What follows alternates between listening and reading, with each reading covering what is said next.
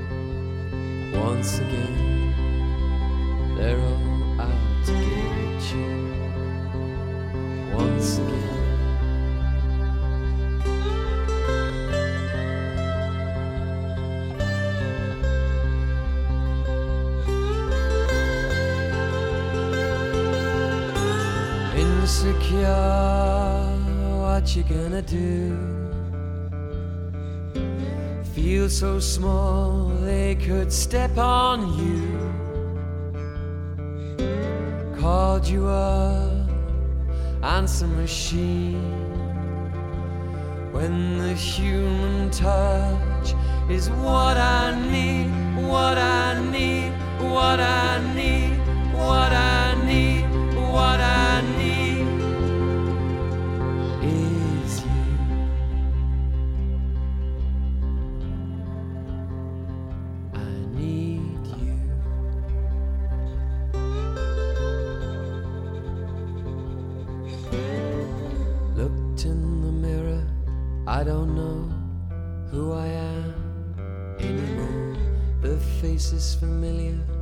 But the eyes, the eyes give it all away. They're all out to get you.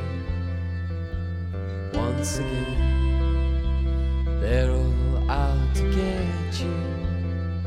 Here they come again, here they come again, here they come again, here they come again, here they come again, here they come again, here they come again. Here they come Insecure, what you gonna do? You so small they could step on you. Called you a handsome machine. When the human touch is what I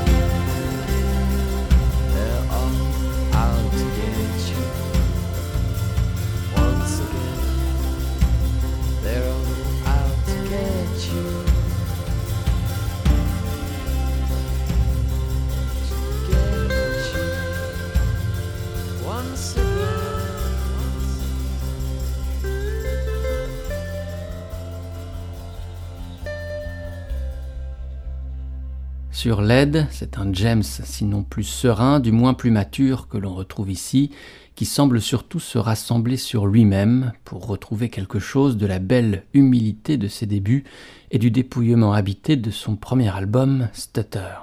James ne retrouve pas la grâce et la violence de son premier effort studio, mais délivre un disque de fort belle facture, auquel la production de Brian Eno vient apporter suffisamment d'espace pour que le lyrisme du groupe se déploie sans étouffer ni alourdir l'ensemble. L'album s'ouvre ainsi sur le magnifique Out to Get You, tout de fragilité vibrante, aux paroles mêlant manque amoureux et paranoïa, et sur lequel Tim Booth se montre dans une nudité belle et touchante. C'est dans l'excellent blog La discothèque de l'amateur que l'on peut trouver ces lignes consacrées à l'album LED du groupe originaire de Manchester, James. Pour atteindre cette nudité belle et touchante, pour apprivoiser à nouveau le silence, savoir se défaire des notes à tout prix, pour miser sur les chansons et rien que sur elles, sur leurs forces et leurs indispensables failles, le groupe fit appel au musicien Brian Eno.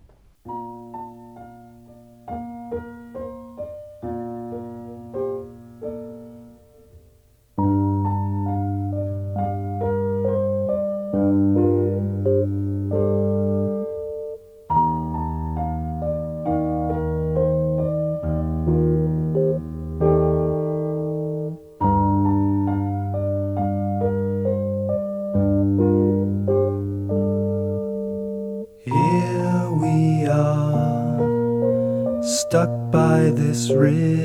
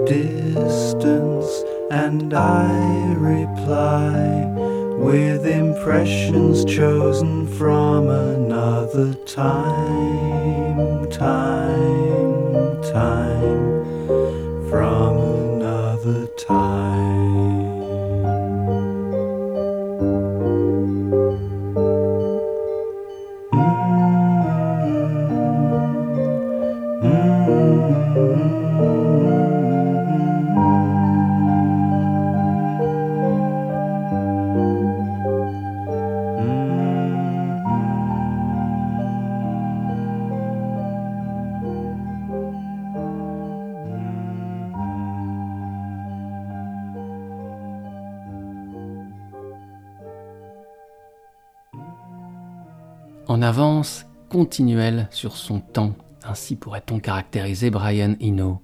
Yves Bigot nous éclaire sur ce point. Après des débuts remarqués avec Roxy Music, il fut le précurseur du courant ambiante dès 1975.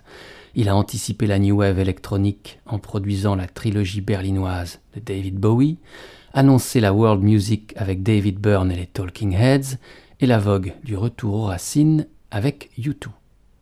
Ces artistes incontournables et bien d'autres ont cherché à frotter leur univers aux expérimentations de Brian Eno, qui sut toujours savamment mêler avant-garde et rock. Au mi-temps des années 70, Eno est renversé par une voiture et se retrouve immobilisé dans une chambre d'hôpital.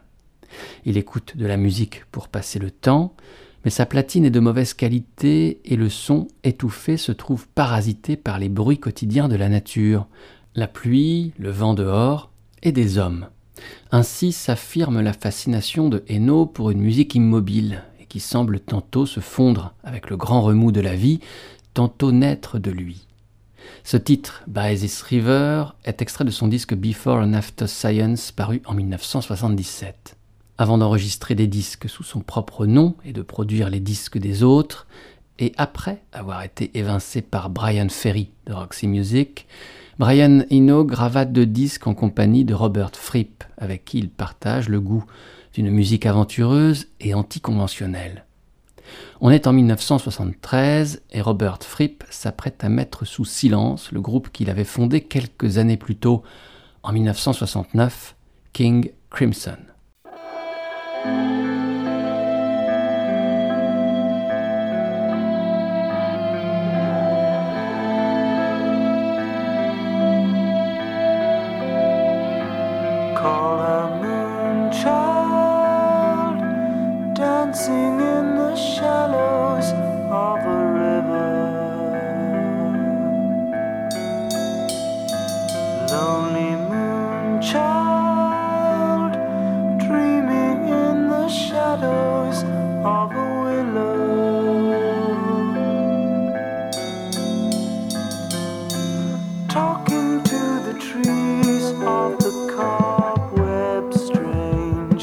sleeping on the steps of a fountain.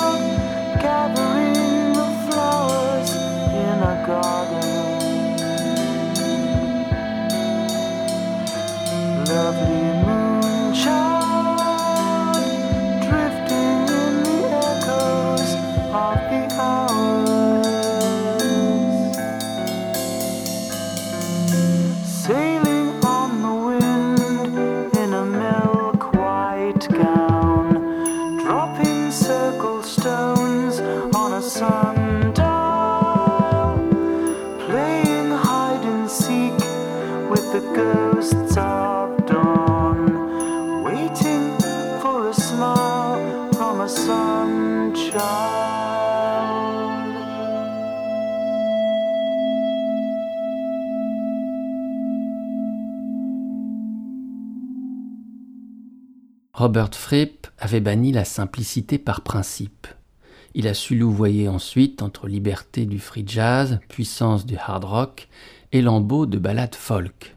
Ainsi, François Gorin put-il évoquer la musique du leader de King Crimson. Moonchild, extrait de leur premier album In the Court of the Crimson King, est un de ces lambeaux folk. Quand en 1974, Robert Fripp annonce la séparation de son groupe King Crimson, il confie le faire pour retrouver son indépendance, se transformer en tant que musicien en une petite unité compacte, intelligente et entièrement mobile. Cependant, outre deux disques gravés avec Brian Eno, où les deux musiciens expérimentent un procédé de réverbération infinitésimale, des boucles de guitare jouées par Fripp grâce aux échos créés par les synthétiseurs de Eno, il semble disparaître durant trois ans. Fripp revient en 1977, appelé par son ami Brian Eno, qui l'invite à jouer sur les disques de David Bowie qu'il produit à Berlin. Alors, Fripp revient doucement à la musique, de manière aussi imprévisible qu'indépendante. Il peut souvent, par exemple, venir avec sa guitare, un petit ampli et une chaise pliante dans un magasin de disques et se mettre à improviser de courtes séquences oniriques. On le retrouve aussi parfois accompagnant, ici ou là, quelques artistes choisis, tels Robert Wyatt.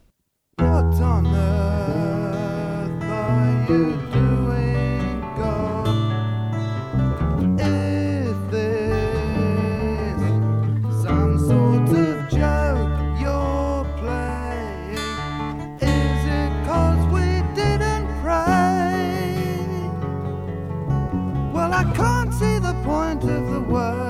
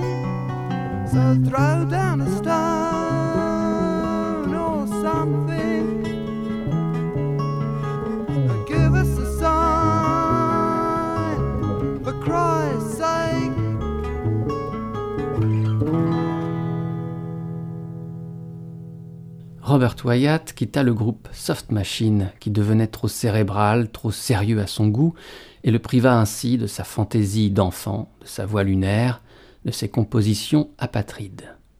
Soft Machine, après son départ, viendra gonfler les rangs de l'armée de groupes progressifs et rasoirs qui sévissaient en nombre en ce début des années 70. Robert part et fonde Matching Mole, dont on entendait un extrait du second disque, Little Red Record, extrait intitulé God Song. Ce second disque fut produit par l'âme de King Crimson, Robert Fripp. Matching Mole est imaginé par Robert Wyatt comme un clin d'œil au groupe qu'il vient de quitter, Soft Machine, la machine molle, Matching Mole avec l'accent britannique. Soft Machine, la machine molle, était au départ le titre d'un livre de William S. Burroughs, un des écrivains phares du mouvement Beat Generation. Le jazz, puis le rock furent très influencés par les poètes et écrivains beat. Burroughs, après Kerouac, après Allen Ginsberg, devint une de ses influences, plus inclassable encore si c'était possible que les autres.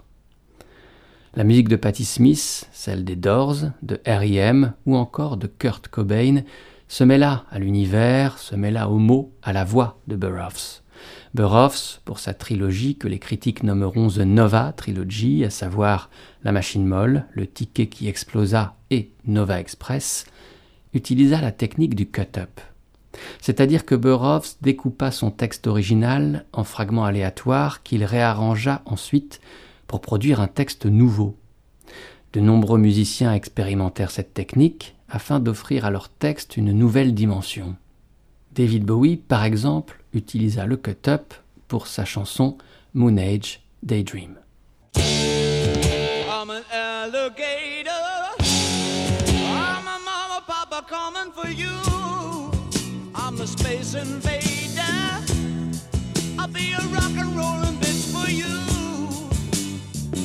your mouth shut.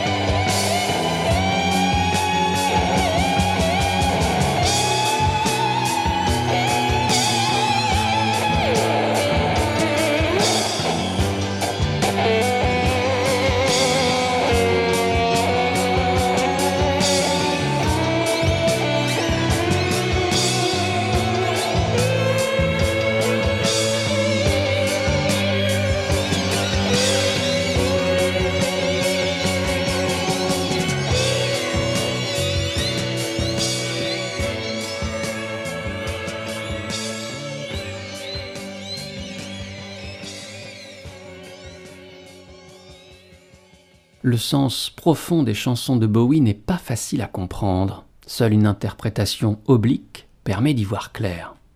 En effet, Bowie utilise de plus en plus le style des images fragmentées et le cut-up à la Burroughs. L'influence de ce dernier n'est pas nouvelle, mais elle est cette fois tout à fait évidente. Comme Burroughs, Bowie fascine par ses images rapides, ses phrases incisives, une succession de flashs expressionnistes éblouissants. Gilles Verland, dans son ouvrage consacré à David Bowie paru en 1981 aux éditions Albin Michel, s'exprimait ainsi au sujet de l'écriture de Bowie en ce début des années 70. Dans le documentaire tourné dans ces mêmes années, Cracked Actor, qui lui est consacré, Bowie met en scène l'écriture de cette chanson, Moon Age Daydream. On le voit prendre la feuille écrite du texte d'origine, en découper chacune des phrases à l'aide d'une paire de ciseaux de couturier, puis réorganiser le tout en un mode aléatoire. Ainsi naît sous nos yeux et sous les yeux de Bowie cette amorce fameuse I'm an alligator, I'm a mama, papa looking for you. Cette chanson est bien sûr extraite du chef-d'œuvre de Bowie, The Rise and Fall of Ziggy Stardust, paru en 1972. Cette année-là est l'année de la consécration pour Bowie, l'année peut-être la plus importante, la plus intense de sa carrière. C'est à ce moment-là qu'il permet à ses deux idoles, les deux chanteurs qu'il clame admirer par-dessus tous les autres, de renaître. Si Louride est une ruine en 1972, Iggy Pop est un désastre ambulant, annonce Gilles Verland. David Bowie produit donc en 72 Transformer de Louride et permet le retour du leader du Velvet Underground. Puis, il mixe les bandes qui donneront Raw Power, le troisième disque de Iggy Pop, on the Stooge.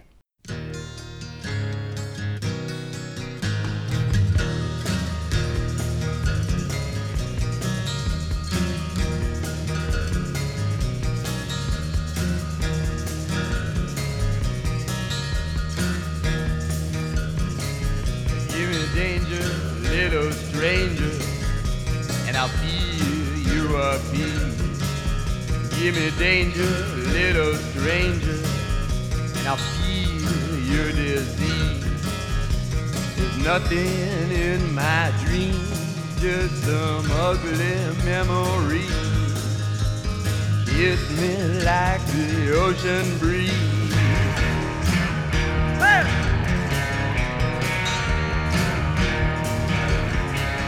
Now if you will be my lover, I will shiver and stand.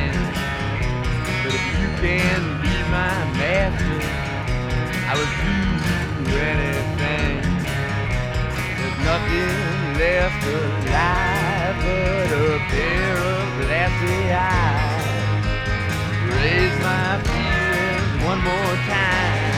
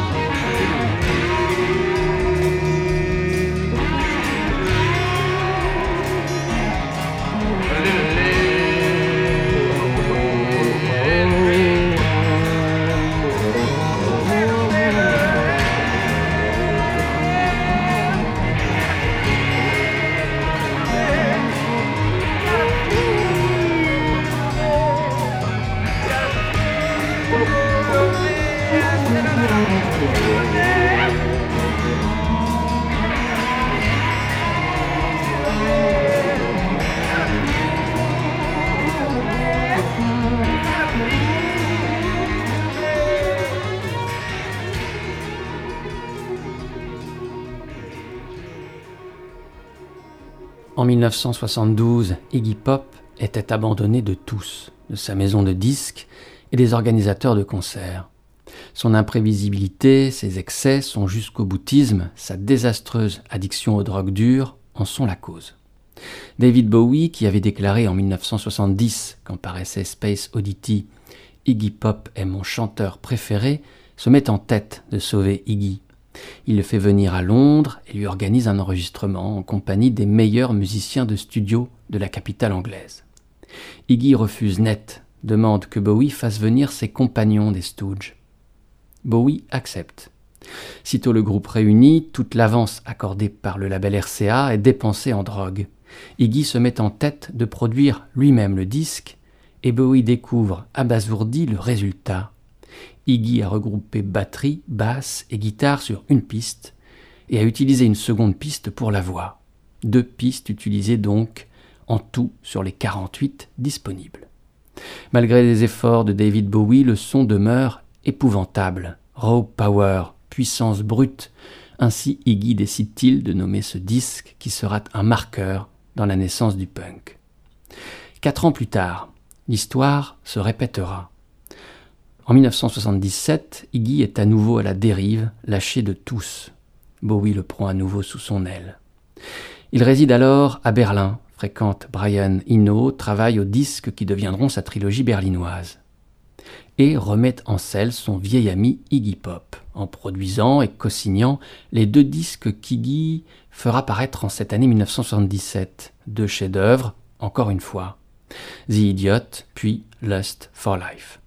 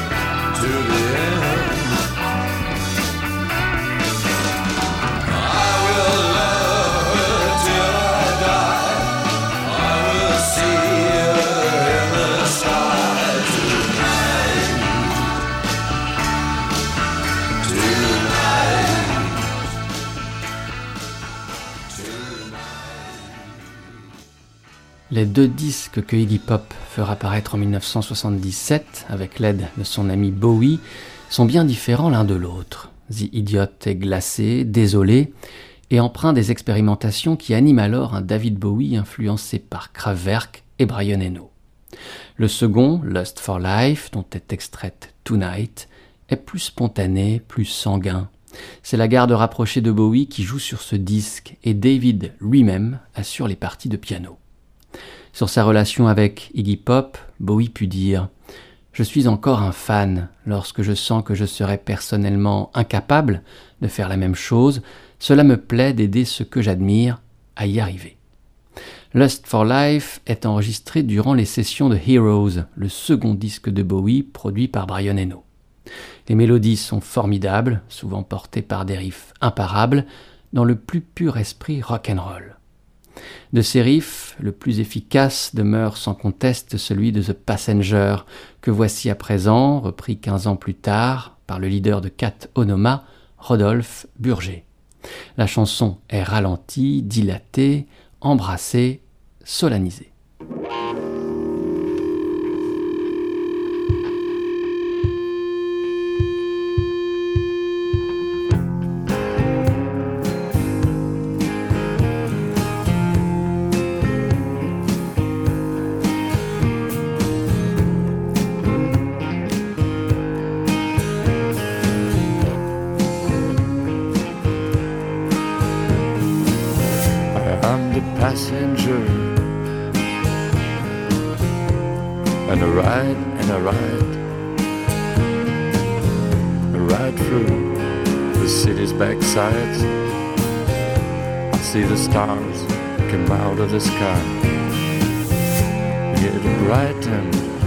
Hollow sky.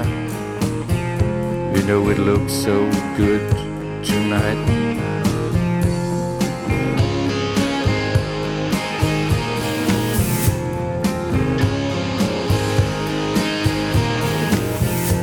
I'm the passenger. I stay under glass. I look through my window so bright. I see the stars come out tonight. I see the brightened hollow sky. Over the city's ripped backside. And everything looks good tonight.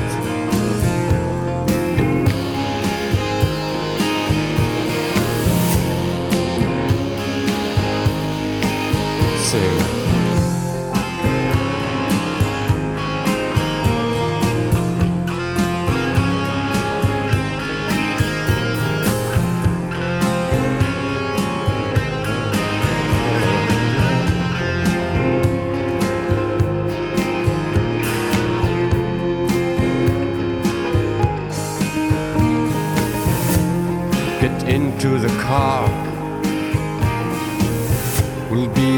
Passenger. We'll ride through the city tonight. We'll see the city's ripped backsides. We'll see the bright and hollow sky. We'll see the stars that shine so bright.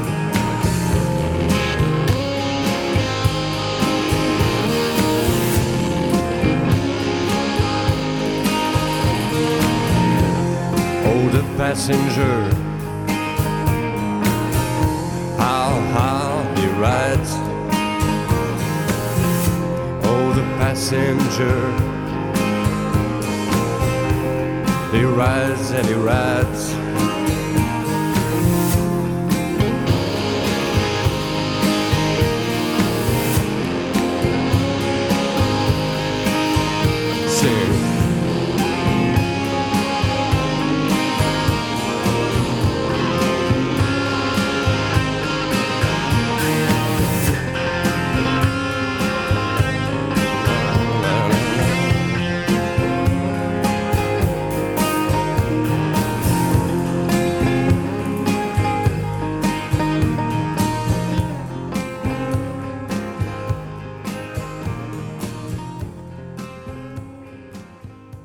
Première échappée quasi solitaire du cavalier Burger entre deux charges de Catonoma, Cheval Mouvement est pourtant bien plus qu'un galop d'essai.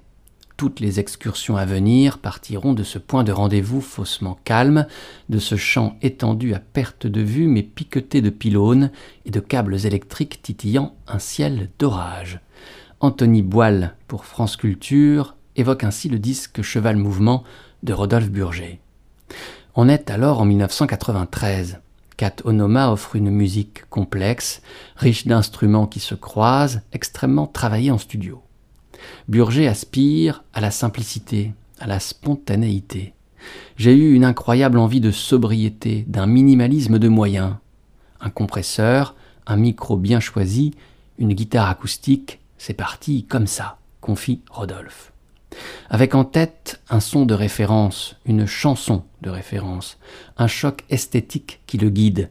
L'influence affirmée de cette escapade en solitaire est la chanson Man in a Long Black Coat de Bob Dylan.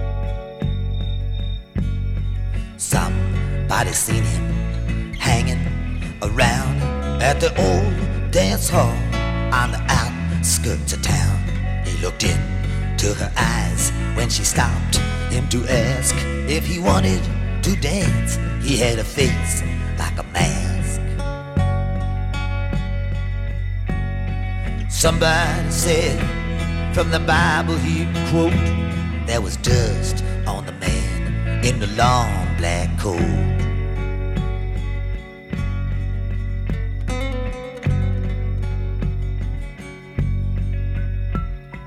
Preacher was a talking, there's a sermon he gave. He said, Every man's conscience is vile and depraved. You cannot depend on it to be your guide when it's you who must keep it satisfied. It ain't easy to swallow, it sticks in the throat to give her heart to the man in a long black coat. There are no mistakes in life, some people say, and it's true sometimes. You can see it that way. But people don't live or die, people just float. She went with a man in a long black coat.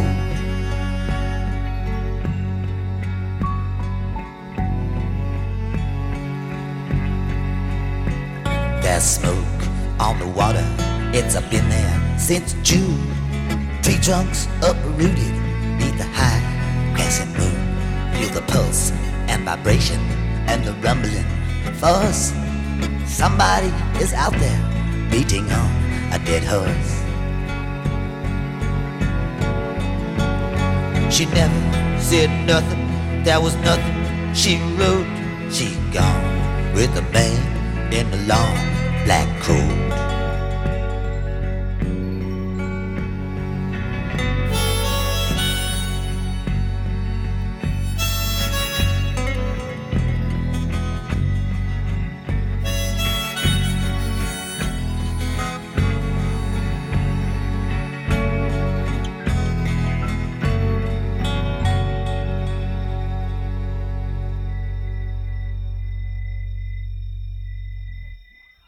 Essoufflée, épuisée, la voix de Dylan, en cette année 1989, après tant d'échecs, s'est réfugiée derrière la tête. Elle ne sort plus que par à-coups, ne sort plus que comme on respire, à travers un masque à oxygène, régulièrement, difficilement, douloureusement. Sur Oh Merci, l'album de la rédemption, Dylan chante à l'économie, convalescent. La voix des livres, des morceaux d'information, des phrases courtes, le minimum juste pour dire presque que l'on est encore en vie. La plupart du temps, elle ne chante que pour elle-même, elle chante sans y faire bien attention, comme par distraction. Elle chante toute seule, comme on parle tout seul. C'est une voix qui est passée en se blessant de l'autre côté du miroir, une voix qui s'est séparée, elle a débranché le téléphone du monde, elle a oublié. Pascal Boisise, dans le superbe texte écrit pour le télérama hors série Dylan et Dylan, propose une anatomie de la voix de Bob Dylan, une voix qui, et je le cite à nouveau, d'année en année mue, meurt, se transforme dans une sorte de mouvement perpétuel. Au moment de la sortie de Oh Mercy, en 1989, Dylan sort d'une mauvaise passe. Les critiques et le public lui reprochent une série d'albums aux chansons faibles, habillés de productions maladroites puis des boules, quand personne n'attend plus rien de Dylan, ce disque magnifique. La production de Daniel Lanois, proche de Brian Eno et de U2, est une merveille. Autour de la voix de Dylan, la musique évolue par petites touches et subtils échos dans un dépouillement qui rende saillantes les beautés de ses compositions. Sur ce titre, Man in a Long Black Coat, on peut entendre Dylan à la guitare et à l'harmonica, Daniel Lanois à la guitare et Malcolm Byrne au clavier. Ces deux derniers se retrouveront un an plus tard pour un titre de Daniel Lanois enregistré pour la bande originale du film Until the End of the World de Wim Wenders. Les artistes mobilisés par le réalisateur forment une liste impressionnante. Outre Lanois, on peut retrouver Lou Reed, Elvis Costello, Nick Cave, Patti Smith, Cannes, U2, R.E.M.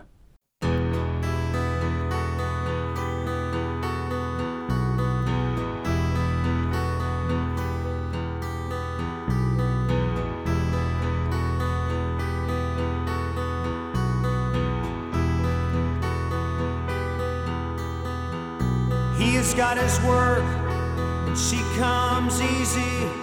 They each come around when the other is gone. Me, I think I got stuck somewhere in between.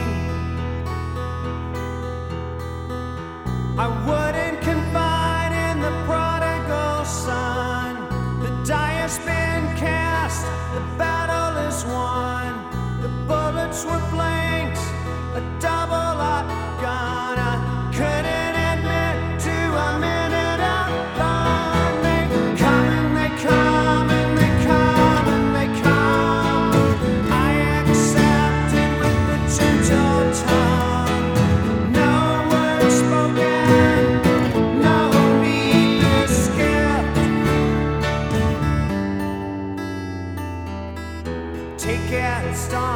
ring the bell, tether that ring and phrase. Enough with the rifle and talk already.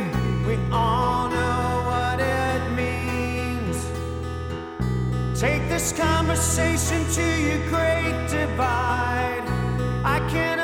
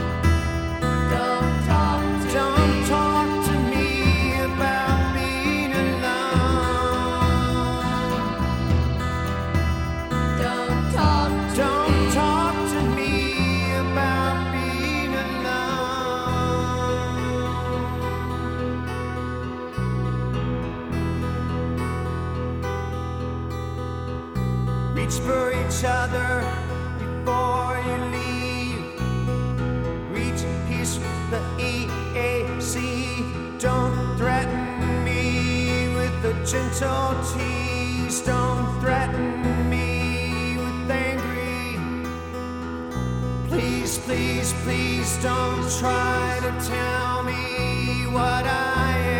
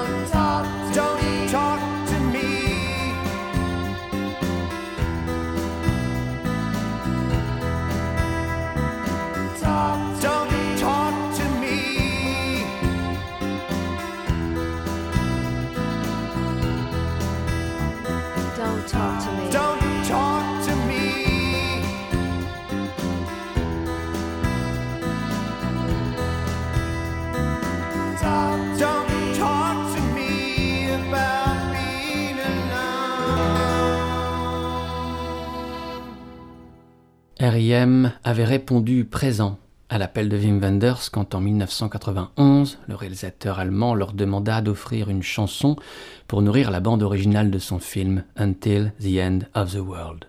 Ainsi naît ce titre fretless, avec comme invité au chant Kate Pearson, qui s'illustra dans les années 80 au sein du groupe B-52s, originaire d'Athènes, Géorgie, comme REM. Quand Wim Wenders, en 1997, les sollicite à nouveau, la bande de Michael Stipe est encore au rendez-vous et invite à nouveau un artiste d'Athens à le rejoindre, Vic Chestnut, pour le très beau titre Injured Bird. Vic Chestnut avait été littéralement découvert par Michael Stipe à la fin des années 80 et sous son aile avait ainsi pu enregistrer ses deux premiers albums. D'autres suivront qui renfermeront cette musique unique que délivra Chestnut jusqu'à sa mort le jour de Noël 2009.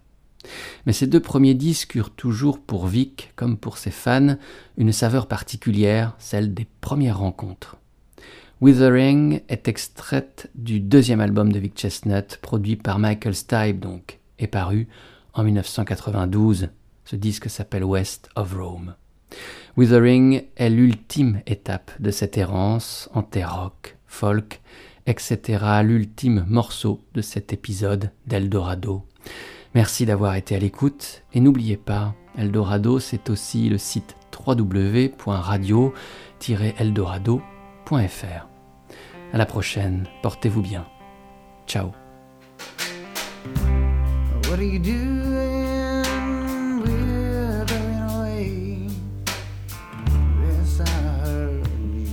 Lost the will to play.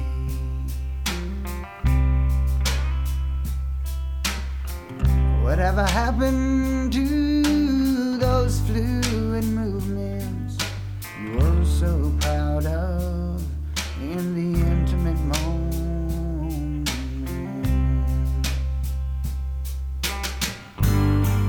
What about the girl you left at the altar? Now, now, now, she is planning your funeral.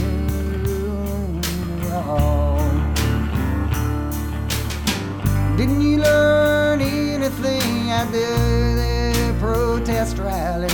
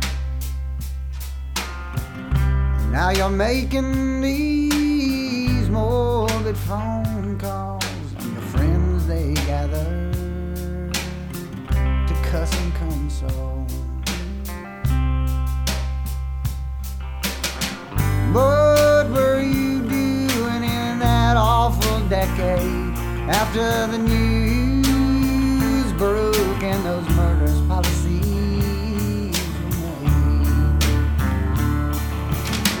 What were you doing running around when I was here for you away from that crowd?